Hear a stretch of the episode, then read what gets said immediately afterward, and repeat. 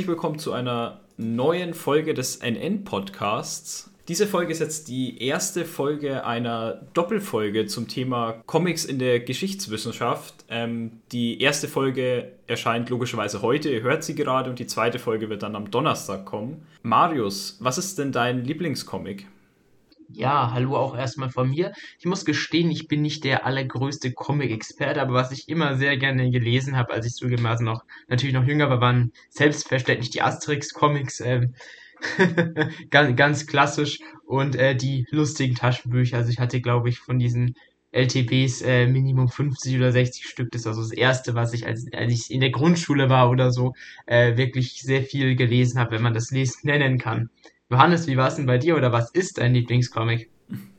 Also aus meiner Kindheit oder so kann ich mich dem nur anschließen. Ich habe Asterix und Obelix jeden einzelnen Comic verschlungen, genauso lustige Taschenbücher, Unmengen an Comics. Äh, dazu würde ich dann noch äh, Tim und Struppi nehmen, die ich in meiner Kindheit auch sehr, sehr gern gelesen habe. Und ich denke, mein Lieblingscomic ist immer noch Asterix und Obelix. Da kommt einfach nichts hin. Kann ich mir auch kaum vorstellen, dass was drankommt. Aber Johannes, du hast ja doch was sehr, sehr Cooles vorbereitet. Ich muss gestehen, ich habe gar nicht so unbedingt Ahnung, was mich eigentlich heute in dieser Folge erwartet. Ich bin hier sehr, sehr blauäugig in die Aufnahme reingegangen. Johannes, erzähl uns doch mal, was in der Folge ähm, oder in der Doppelfolge nun vor uns liegt. Genau, wie ich eingangs erwähnt habe, wird die Folge über Comics in der Geschichtswissenschaft handeln. Und dazu habe ich ein Interview mit Frau Dr. Kim Wünschmann von der LMU und Frau Dr. Stefanie Fischer von der TU Berlin geführt. Und ich habe dir dieses Interview einfach mal mitgebracht und wenn du willst, können wir uns das einfach zusammen anhören und du erzählst den Hörern und mir einfach deine Meinung darüber. Wir reden ein bisschen darüber, denn du kennst das Interview ja noch gar nicht. Ach, Johannes, das klingt doch einem wunderbaren Plan. Ich bin schon sehr gespannt darauf, ähm, die beiden Expertinnen zu hören dann starten wir einfach mal rein, würde ich sagen. Wunderbar. Ich darf heute herzlich Frau Dr. Kim Wünschmann von der LMU und Frau Dr. Stefanie Fischer von der TU Berlin begrüßen. Hallo. Hallo. Hallo. Ähm, wollen Sie sich kurz einmal vorstellen? Beginnen wir mit Frau Wünschmann. Ja, sehr gerne. Also vielen Dank, Herr Klaffel, dass wir in Ihrem Podcast sprechen dürfen. Mein Name ist Kim Wünschmann. Ich bin wissenschaftliche Mitarbeiterin am Lehrstuhl für Zeitgeschichte der LMU München. Bin jetzt seit 2017 in München nach äh, längeren Zeiten in Großbritannien und Israel und ähm, beschäftige mich mit der Geschichte des Nationalsozialismus, des Holocaust, des Zweiten Weltkriegs und seit einiger Zeit auch mit der Comicforschung. Vielleicht soweit von meiner Seite. Ja, dann glaube ich, dann übernehme ich gleich. Mein Name ist Stefanie Fischer. Ich arbeite ähm, zusammen mit Kim Wünschmann an der TU Berlin an unserem Comic-Projekt und ich habe, ähm, ich bin auch Historikerin. Ähm, Kim hat es ja eingangs auch erwähnt. Ähm, ich komme ursprünglich auch aus dem Museumsbereich und habe dann aber in Geschichte promoviert und die, der Weg zur Comicforschung hat mich ähm, gebracht über einen Gastaufenthalt in Oxford, wo ich Kollegen kennengelernt habe, ähm, die eben mit diesem Genre gearbeitet haben, was mich fasziniert hat. Das ist super. Das bedeutet, wir haben ja zwei Experten hier, ich hatte ja im Wintersemester 2020, 2021 die Möglichkeit, das Seminar Geschichte im Comic, grafische Darstellungen der Zeitgeschichte bei Ihnen, Frau Wünschmann, zu belegen. Und dieses, eben dieses Seminar hat mich auch auf diese Podcast-Folge gebracht und mir das Feuer erweckt, mehr über Comics forschen zu wollen. Doch bevor wir auf diese pädagogische Seite weiter eingehen, würde ich gerne zuerst herausstellen, was ein Comic bzw. eine Graphic Novel denn genau ausmacht und um welche Art des Comics sich hierbei handelt. Denn ich kann mir vorstellen, viele denken bei Comics zuerst an Comics wie Garfield oder das lustige Taschenbuch oder auch die Marvel-Comics. Genau, vielleicht kann ich kurz was sagen zur Definition und Stephanie Fischer könnte dann zu unserem speziellen Format der Graphic History ein, paar Worte sagen, denn auch das ist ja eingebettet in, eine, in ein größeres Spektrum ähm, von Comics. Also tatsächlich ist die einfachste Definition, die es gibt für Comics, die, die der US-amerikanische Zeichner Will Eisner gegeben hat, der das einfach sequenzielle Kunst genannt hat. Also das heißt eine Aneinanderreihung von Bildern. Äh, die Grundeinheit im Comic ist eigentlich das Panel ähm, das in der Sequenz dann eben eine Bilderfolge wird. Ähm, und das unterscheidet den Comic vom Cartoon. Also wenn wir Garfield haben Sie genannt, ähm, daran denken, dass es ja auch so eine Form gibt von dem einen Bild, äh, grafischen Bilddarstellung. Das nennt man äh, Cartoon. Also ein Cartoon ist immer ein Bild. Ein Comic ist dann eine sequentielle Form, eine Bilder, Folge. Und über diese Bilderfolge kann man natürlich Geschichten erzählen. Also das, was man äh, Visual Storytelling äh, nennt, ist, ist ein Comic. Oft wird man auch gefragt, was ist der Unterschied zwischen Comic und Graphic Novel? Äh, ein Begriff, der auch sehr oft ähm, verwendet wird. Und das ist interessant, weil dieser Begriff der Graphic Novel ist jünger als der des Comics. Der kommt so in den 80er Jahren ähm, auf und hat damit zu tun, dass die Comics ja lange Zeit dieses Image haben, dass sie eigentlich so eine Schundliteratur waren. Also werden verkauft an, an Zeitungsständen, ähm, ziemlich billig äh, produziert mit allen möglichen Themen, die auch ähm, teilweise recht skandalös waren. Ähm, und um abzusetzen von diesem Image der Schundliteratur, eine neue literarische Form, die eben ernst zu nehmen ist, entstand dieser Begriff Graphic Novel, äh, der auch teilweise von den Comic-Schaffenden selber ins Gespräch gebracht wurde. Zum Beispiel Will Eisner, ähm, der 1978 ähm, ein Buch publiziert, äh, das er auch selber als Graphic Novel bezeichnet. Also um sozusagen auf diesen Buchmarkt zu kommen, wo Comics lange Zeit verpönt waren oder auch ein bisschen so einen verderblichen Einfluss ähm, gehabt äh, haben, denen denen zugesprochen wurden, suchte man eben nach einem Begriff, der diesen literarischen Anspruch dokumentiert und das ist die Graphic Novel, ähm, die sich aber eigentlich nicht wirklich unterscheidet. Also es ist ein bisschen freier vielleicht im Genre, wenn wir jetzt an ähm, Seitenarchitektur und Sequenzen und Panelaufbau denken, ähm, aber letztendlich ist es eigentlich auch ein Marketing. Begriff, mit dem vor allen Dingen Verlage versuchen, ähm, ein, ja, ein Publikum anzusprechen, in Feuilletons besprochen äh, zu werden. Also dieser Begriff Graphic Novel, der so ein bisschen dieses Ernsthaftere ähm, unterscheidet vom, vom Comic, ähm, was aber ja letztendlich wirklich nur eine Marketingstrategie eigentlich ist. Und Graphic History ist da nochmal was Besonderes und das kann Stephanie Fischer erklären. Ja, ich glaube, dass, ähm, wie Kim gerade schon gesagt hat, ähm, sich auch Comics an ein oder Graphic Novels an ein größeres Publikum wenden. Und ähm, die Graphic History ist, glaube ich, ein wesentliches Merkmal, dass wir uns an ein akademisches Publikum oder wir kommen aus der Akademie heraus als Wissenschaftlerinnen und wir schreiben als Wissenschaftlerinnen ähm, wir gehen methodisch erstmal so vor, wie als würden wir eine historische Studie schreiben. Wir gehen ins Archiv, wir analysieren diese Quellen. Das Besondere natürlich jetzt, dass Kim und ich das zusammen machen, ist, dass wir das gemeinsam diskutieren. Normalerweise ist ja Geschichtswissenschaft auch eine sehr einsame, eine sehr einsame Tätigkeit, alleine in den Archiv, alleine vor dem Buch. Und ähm, wir können das auch noch gemeinsam diskutieren. Aber ähm, das wesentliche Merkmal ist wirklich hier das akademische Vorgehen, die Analyse der Quellen. Und ähm, das Genre der Graphic History ist ähm, in den USA auch entstanden, ähnlich wie auch ähm, ich weiß nicht, ob man das für einen Comic auch so zurückdaten, aber ich denke, so ist es, Kim nickt. Ähm, und die Idee ist auch da, sozusagen die Lesegewohnheiten gerade eines jüngeren Publikums, aber natürlich nicht nur eines jüngeren Publikums aufzugreifen. Ich äh, ähm, sehe eine Tradition zu den ähm, Leseentwicklungen auch ähm, der jüngeren Kinder, die sich durch Greg's Diary oder ins Deutsche übersetzt als Greg's Tagebuch ähm, auch gemacht haben, wo ähm, ja jugendliche Kinder durch eben auch durch Zeichensprache an das Lesen, an das Text, es geht ja letztendlich auch um das Textverständnis, Inhalte zu verstehen und zu begreifen und das natürlich geht über ähm, auf unterschiedliche Medien. Wir sind darauf trainiert, als Akademiker das über den Text zu machen, aber es geht natürlich auch über das Bild und das greift das in der Graphic History auf. Also das heißt, eine akademische Untersuchung eines historischen, ein zeitgeschichtliches Thema akademisch zu untersuchen, aber es dann eben nicht äh, natürlich auch über die Sprache, aber in Kombination mit einer Zeichnung an den Leser zu vermitteln.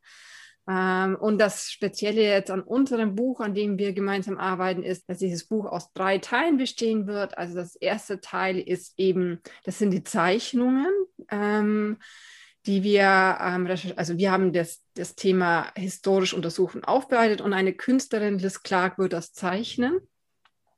Und dann besteht das Buch aber eben auch noch aus einem Quellenteil, wo wir Quellen, ähm, die wir in dieser Graphic benutzen, nochmal historisch präsentieren, um auch nochmal eine Diskussion über diese Quellen anzuregen, äh, wenn dieses Buch hoffentlich in der Universität oder auch zu Hause benutzt wird.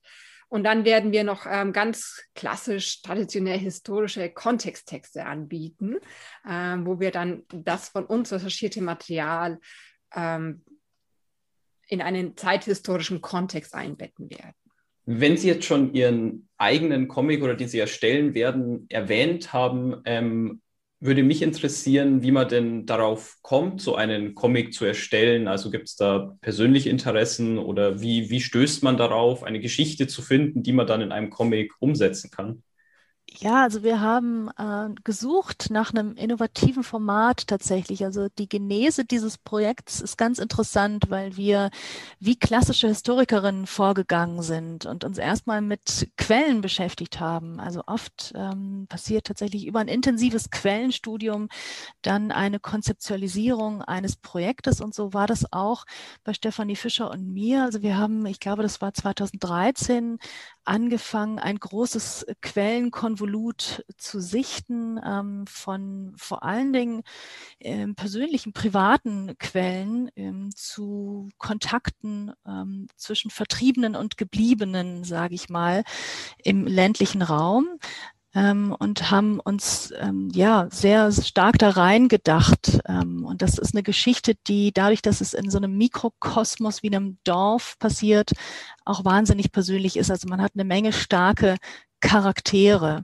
ähm, und haben dann gesucht nach einem innovativen Format, in dem wir das darstellen können. Wir waren sehr, weil wir beide auch einen Hintergrund haben im Ausstellungsmachen, ähm, sehr auch schon sensibilisiert auf die visuelle Kraft des Erzählens, also wie man Geschichte eben auch mit, mit Bildmaterial ähm, transportieren kann und sind dann durch ähm, die Kontakte zu äh, Ron Schechter und Nina Caputo vor allen Dingen, die in dieser Oxford University Press Reihe Graphic History schon Formate veröffentlicht haben, darauf gekommen, dass das eigentlich ein, ein ziemlich passendes Format für uns ist. Also der Comic erlaubt uns, ähm, tatsächlich diese Geschichte dieses Dorfes, ähm, die ja eine transnationale Geschichte dann wird oder eine Globalgeschichte wird, weil die Vertriebenen in alle möglichen Ecken des Erdballs äh, kommen, zu fokussieren und dadurch, dass wir ein, ähm, ja also eine Gruppe von starken Akteurinnen und Akteuren haben, auch anhand dieser Personen zu erzählen. Also das Gute für den Comic ist sozusagen, wir haben eine Örtlichkeit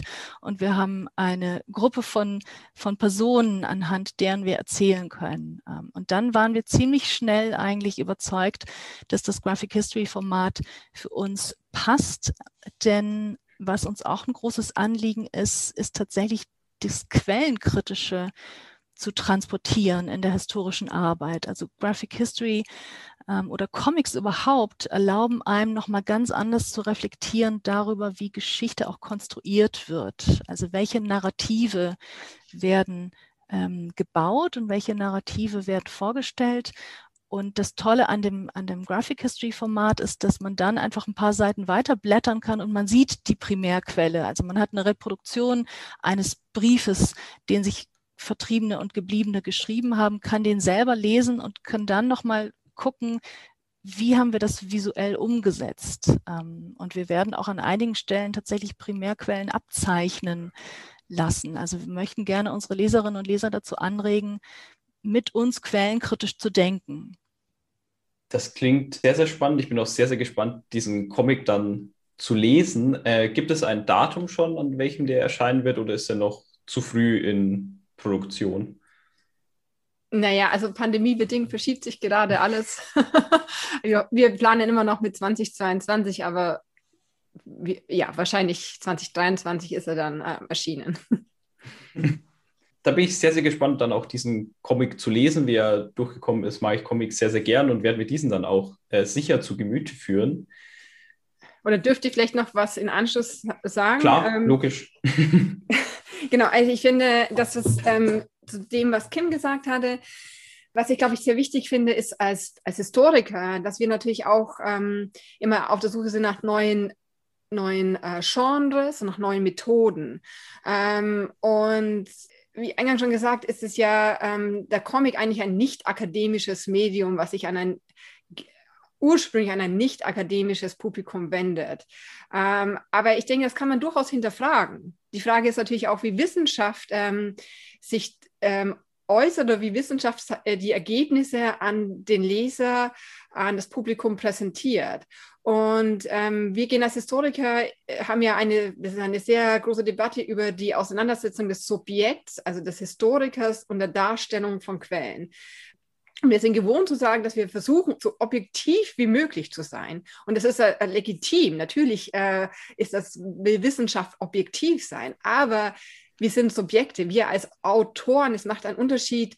Ähm, wir dürfen nicht vergessen, dass es, äh, wenn ich eine Geschichtsschreibung über die 20. Geschichte von Deutschland äh, die Geschichte des Deutschlands im 20. Jahrhundert schreibe, wird es ein ganz anderes Buch sein, als wenn Sie das schreiben oder wenn Kim oder sonst jemand das schreibt. Das heißt, ähm, ähm, was uns fasziniert hat an diesem Genre, war, ähm, dass es uns erlaubt, unseren eigenen Bias, also unseren eigenen Widerspruch und auch unsere Gedanken bei der Analyse von Quellen mit einzubeziehen und das auch ähm, den mit den Leser damit auch zu offenbaren, dass wir haben keine Deutungshochheit. Wir haben Fragen an die Geschichte, wir haben Fragen an die Quellen und, ähm, und das finden wir spannend, diesen Dialog auch mit dem Leser aufzubauen. Ähm, und daher ähm, hoffe ich, dass wir einen Beitrag dazu leisten können, dass wir auch ähm, die Präsentation von Quellen und von Geschichtsanalyse als ein wissenschaftliches Instrumentarium ähm, vielleicht neu diskutieren zu können. Also ohne zu sagen, das ist jetzt die Antwort darauf, das möchten wir auf gar keinen Fall, aber einen Denkprozess und auch einen Diskussionsprozess damit anzuregen. Ich kann ich da auch noch ergänzen, eine Idee, die wir zusammen auch mit der Zeichnerin Liz Clark dann ähm, ins Auge gefasst haben, ist, dass wir uns selber in den Comic auch reinzeichnen. Also man sieht auch Stephanie Fischer und Kim Wünschmann, die dieses Projekt erdenken und erforschen und ähm, durch die Weltgeschichte reisen und darüber diskutieren. Also diese sozusagen diese Metaebene der Reflexion einzuziehen in den Comic ist uns sehr wichtig, denn wie Stefanie gesagt hat, ähm, es geht tatsächlich um Selbstpositionierung. Ähm, und das ist ein bisschen manchmal auch noch ein Tabu in der Geschichtswissenschaft. Also zu sagen, ich schreibe aus einer bestimmten Motivation oder mit einem bestimmten Hintergrund.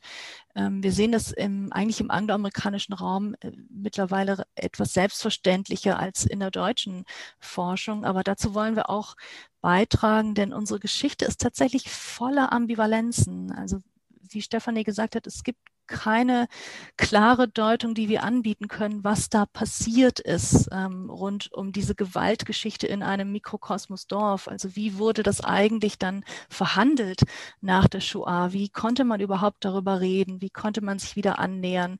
Ganz viele Irritationen, ganz viele Missverständnisse.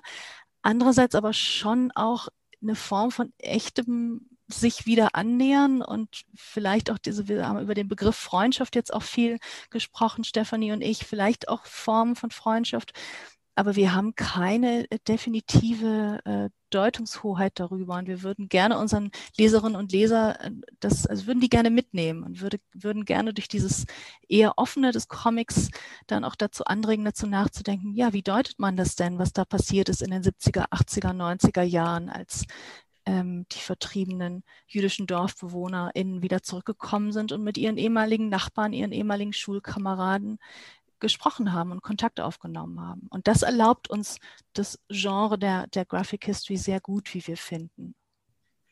Genau, und ich würde dann auch nochmal daran anknüpfen, ist, ähm, wenn wir da eben dieses Thema haben, dass sich das Subjekt, also der Autor, die Autorinnen in unserem Fall, ähm, selber hinterfragen durch diesen Dialog mit der Zeichnerin und Dialog mit den Quellen. Das ist ja sozusagen ein Dialog, der geht in sehr viele Richtungen. Ähm, äh, Finde ich, ist es auch nochmal wichtig zu, ähm, anzusprechen, dass wir ähm, zwei Frauen, die in den 70er Jahren geboren sind, in Dialog gehen mit Quellen, die ähm, auch teilweise hauptsächlich von Männern geschrieben worden sind. Ja, also Geschichtsschreibung in den 70er Jahren in Oberbrechen, aber nicht nur in Oberbrechen, war eine männliche Angelegenheit. Ja, also da, äh, das war eine, auch eine Deutung, auch eine Hoheit, ja, eine Autorität. Und ähm, das, ähm, und wir sind zwar nicht jüdische Frauen, die sich aber ähm, in diese jüdische Welt versuchen hineinzudenken. Und vielleicht ist das auch ähm, die Frage ist, wo sind da die Grenzen des Möglichen? Ähm, und das aber alles versuchen wir zu reflektieren. Und ich denke, dass dieser Prozess ähm, ein sehr wichtiger ist. Ähm, da ist unser Blick, also dass wir, äh, dass es unser Blick beeinflusst. Wir können uns davon nicht frei machen. Es ist Teil unserer eigenen Geschichte. Ich finde, das klingt sehr, sehr spannend, vor allem, weil die meisten von uns, die diesen Comic lesen werden, ja auch nicht jüdisch sind und das, ich es auch immer sehr, sehr spannend finde, dann eben in die anderen Welten einzutauchen oder auch eine, eine Sicht von außen auch mit dem Comic zu bekommen. Soweit jetzt bis hier. Marius, gibt es denn irgendwas, was dir schon aufgefallen ist oder wo du gerne irgendwas dazu sagen würdest? Ja, also zuerst mal, ich finde die Definition von Comic, Graphic Novel und Graphic History einfach unglaublich scharf in diesem Interview. Also ich meine, als hätten sich deine Interviewpartnerinnen dort einen Text zurechtgelegt. Das ist wirklich äh, unglaublich, so druckreif sprechen zu können. Ähm, Finde ich immer sehr angenehm zu hören. Und inhaltlich, was jetzt wahrscheinlich mehr interessiert, ähm, sind es vor allem für mich zwei Dinge. Einmal das Thema ähm, Narrative oder Narration und dann diese Frage der, ich glaube, Frau Wünschmann hat es Selbstpositionierung genannt und ähm, mit dem, was eben äh, Frau Fischer auch als objektiv oder objektivieren, würde ich sagen, und dann das Subjekt der ähm, des Geschichtsschreibers, der Geschichtsschreiberin ähm, ja gemeint hat. Ähm, vielleicht zuerst zum Thema ähm, äh, Narrative und Narration. Johannes, wo begegnet dir das denn in deinem Studienalltag? Narrative in der Geschichtswissenschaft? Um Gottes Willen, äh, überfahr mich hier nicht so. Erzählst du doch erstmal. Ja, ähm, äh, fair point, Johannes. Okay. Ähm, was ich daran äh, so spannend finde, ist, wenn du äh, eine erzählwissenschaftliche Perspektive auf Geschichtswissenschaft einnimmst, dann ist ja im Grunde jede Art und Weise, wie wir Geschichte darstellen, ja auch ein Narrativ, eine Narration. Und ähm, das hat natürlich sehr, sehr äh, bedeutsame Folgen für die Art und Weise, wie wir Forschung betreiben. Also ich meine, das Projekt von Frau Wünschmann und Frau Fischer nutzt ja sozusagen dieses ähm, Format des, nicht, der, nicht des Comics, sondern der Graphic History, um ähm, eine bestimmte Methodik zu vermitteln. Das ist auch wieder ein ganz spannendes Thema, wie kann man Wissenschaft kommunizieren, aber das führt das wahrscheinlich ein bisschen zu weit. Was, was meine ich jetzt mit, ähm, mit Narrativen und Narration? Ich, ich glaube tatsächlich, dieses Format, ähm, das, der, dieses Format der Graphic History kann dafür sensibilisieren, wie eben gesagt wurde, dass ähm, Geschichtsschreibung immer eine Form von Erzählen beinhaltet und dass es, dass es logischerweise eine andere Darstellung ist, ob jetzt diese Geschichte, die in dem Comic erzählt wird, so dargestellt wird oder ob sie in einer Monographie dargestellt wird oder ob sie jetzt, stellen wir uns vor, in einer Geschichtsdoku dargestellt wird. Das sind jeweils Arten von Narration, die sich doch ganz, ganz massiv unterscheiden, finde ich. Mm, und es hängt, finde ich, auch noch viel damit zusammen mit der ja, Selbstpositionierung. Also, dass man sich mit Deutungen auseinandersetzen muss. Hier vielleicht eine kleine Spitze. Ich meine, wir sitzen jetzt hier als zwei männliche Geschichtsstudenten, die ähm, über ein Gespräch von zwei weiblichen Forscherinnen sprechen, die sich wiederum mit einer äh, mit äh, Hollyker, mit, ähm, die sich wiederum mit der Geschichte von Shoah-Überlebenden auseinandergesetzt haben. Das ist ja mal wirklich ein ganz, ganz interessanter Dreischritt, den wir hier gemacht haben. Also verstehst du soweit? Ich meine, und jetzt gehen wir nochmal auf eine höhere Metaebene. Wenn jetzt die HörerInnen sich diesen Podcast anhören, dann sind wir doch auf einer vierten Ebene oder so. Und dann erzählen sie es vielleicht ihren Eltern, Großeltern weiter, dann sind wir auf Ebene fünf. Also dann haben wir dann vier, fünf Narrationsebenen da verschachtelt. Und dann immer die Frage, wo positioniere ich mich? Wo positioniert sich, ähm, also wie es äh, Frau Wünschmann oder Frau Fischer ja gesagt hat, äh, die Historikerin, der Historiker. Und dass man sich eben mit den Deutungen dann auseinandersetzen muss, weil diese Deutungen ja auch durchaus konkurrieren können. Ja, das stimmt. Das, ähm, dem kann ich mich so eigentlich auch nur anschließen. Und ich finde es auch sehr, sehr spannend, darüber nachzudenken, wie man von außen auf eine bestimmte Gruppe draufschaut, ohne sich wirklich in die Gruppe hineinversetzen zu können, mhm. weil wir das einfach, das können wir nicht. Wir haben keine Ahnung, wie es äh, damals war, als Jude aus Deutschland zu fliehen oder ähnliches. Ähm, ich denke, da sind wir weit entfernt, um uns da wirklich hineinversetzen zu können. Aber ich finde es trotzdem spannend, einfach irgendwie zu versuchen, einen Blickwinkel drauf zu bekommen, um eben diese Geschichten zu erzählen, auch selbst wenn man nicht selbst involviert war, sondern es einfach nur von außen gehört hat oder eben mhm. durch Quellen zusammengesucht hat. Genau. Was mir da tatsächlich einfällt, ist doch dieses, Gottes Willen, jetzt, ähm, jetzt möchte ich mich dir nicht in die Nässe setzen, aber dieses berühmte Ranke-Diktum, äh, Geschichte soll darstellen, wie es früher war. Und dieses, wie war es früher, also dieses Ziel der kompletten Objektivierung, das im Grunde Ausschließen des Subjekts des äh, Forschen, der Forschen, das ist, äh, glaube ich, ein Ziel, das wir nicht erreichen können. Aber ich denke dennoch, dass wir als HistorikerInnen, wenn wir unsere Aufgabe ernst nehmen, versuchen können und sollten zu objektivieren. Aber da gehört eben auch die Auseinandersetzung mit dem Subjekt und eben den erzählenden Personen hinzu. Und ich glaube, also, das ist, ist ja eine, eine ganz grundsätzliche Debatte, die wir gerade führen. Und da bietet doch dieses, dieses Format des Comics einen phänomenalen Impuls für diese, äh, für diese Auseinandersetzung. Also ich bin da doch total begeistert jetzt gerade. Das merkst du, glaube ich, auch schon. Da komme ich doch schon richtig, richtig typisch wieder ins Schwafeln. Aber teilst du da meine Einschätzung auch, was diese Objektivierung angeht? Doch, äh, die teile ich auch und deswegen bin ich auch sehr, sehr gespannt, wie sich Frau Wünschmann und Frau Fischer dann selbst in diesem Comic zeichnen werden, also wie das dann im Endprodukt aussehen wird. Da, weil dadurch kommt ja auch diese gewisse Subjektivität dann rein und ist für den Leser dann aber auch deutlich sichtbar, finde ich, weil man dann einfach sieht, okay, diese zwei Charaktere sind jetzt da drin und die haben natürlich eine subjektive Meinung und oder eine subjektive Ansicht und deswegen bin ich sehr, sehr gespannt, was das Endprodukt da uns bringen wird. Ja, ja, absolut. Und das ist ja auch so viel transparenter und so viel ehrlicher, wenn man da wirklich diese Subjektivität der Erzählweise auch damit reinnimmt und dadurch gewissermaßen, Achtung, objektiviert. Objektivierung der Subjektivität, das ist eine ganz, ganz wilde inhaltliche Konstruktion, aber ich glaube, du verstehst, worauf ich damit hinaus möchte. Und das ist auch was, wo sich die Geschichtswissenschaft ähm, natürlich mit befassen sollte und muss. Und ich glaube, das ist auch momentan einfach ein Trend und ein richtiger Trend, dass wir uns mehr mit der eigenen Perspektive auseinandersetzen und diese auch kritisch hinterfragen und dann eben auch konkurrierende Deutungen eben anbieten müssen und dann natürlich auch reflektieren. Richtig, genau, denke ich auch. Aber ich mache jetzt hier mal einen kleinen Cut, weil ich denke, wir können da noch ewig weiter diskutieren. Das, das ähm, glaube ich auch. Und ich habe die letzten fünf Minuten auch wirklich nicht mehr über Comics gesprochen, habe ich den Eindruck.